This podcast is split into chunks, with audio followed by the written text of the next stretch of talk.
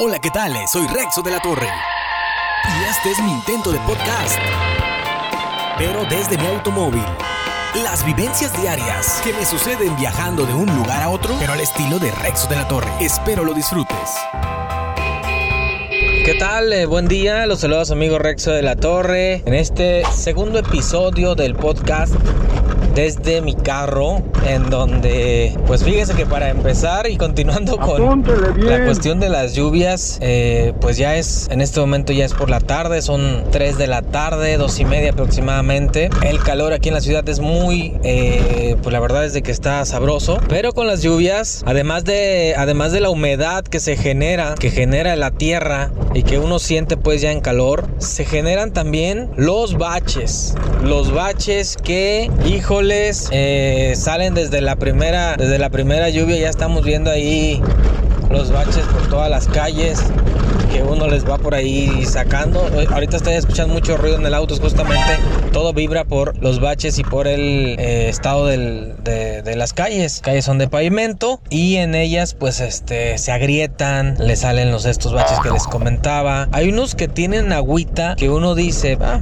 un, charquito, ¿no? Pero a la hora que le caes, si es un buen, este, pues toma la que un registro, ¿no? O algo así, ya sale abollado el rin, la llanta, en fin. Entonces, esto es lo que sufre uno en estas ciudades pequeñas, no sé si también en las ciudades grandes, nunca he estado en una ciudad grande por mucho tiempo, pero por ejemplo Guadalajara con las lluvias sabemos cómo se pone de feo, ¿no? Entonces ojalá que nunca nos pase eso aquí en Colima, Colima. Le platicaba eso mientras eh, subía por una, transitaba por una avenida de esas en las que se pone el semáforo en verde al mismo tiempo o en rojo, ¿no? También, pues en rojo nos toca uno nada más, pero en verde, por ejemplo, pues sí tienes que que agarras desde el primer semáforo, agarras una velocidad constante en el que vas llegando al siguiente semáforo, ya tienen que estar moviendo los carros de adelante para pasar al siguiente nivel. Y así tienes que de repente acelerar un poco porque ves lejos el siguiente objetivo, el siguiente semáforo o también tienes que desacelerar si de repente pues vas más adelante, ¿no? Por tiempo, llevas más tiempo que, que el semáforo y tienes que pues frenar,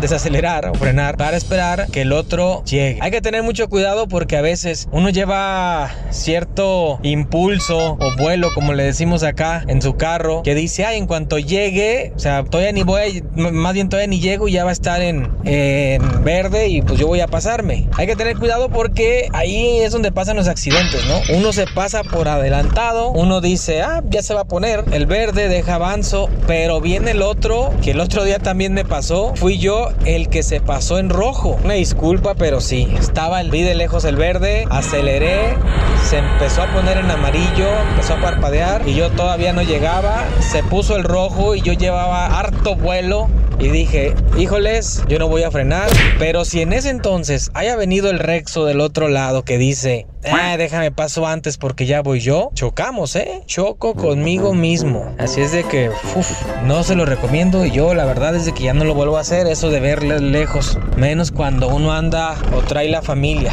¿verdad? Porque justamente en ese entonces no iba solo y me aventé. Así es de que les cuento esto para que concienticen un poco y no lo hagan. Ya la libramos ahí alguna vez, quién sabe la siguiente. Eh, si pueda suceder algún accidente. Pues esa de los rojos o los verdes más bien sincronizados, hay que saber manejarlo bien porque es una ventaja. Sabiendo manejar bien el tiempo y agarrando un eh, constante, una velocidad constante, pasas la avenida o pasas la ciudad.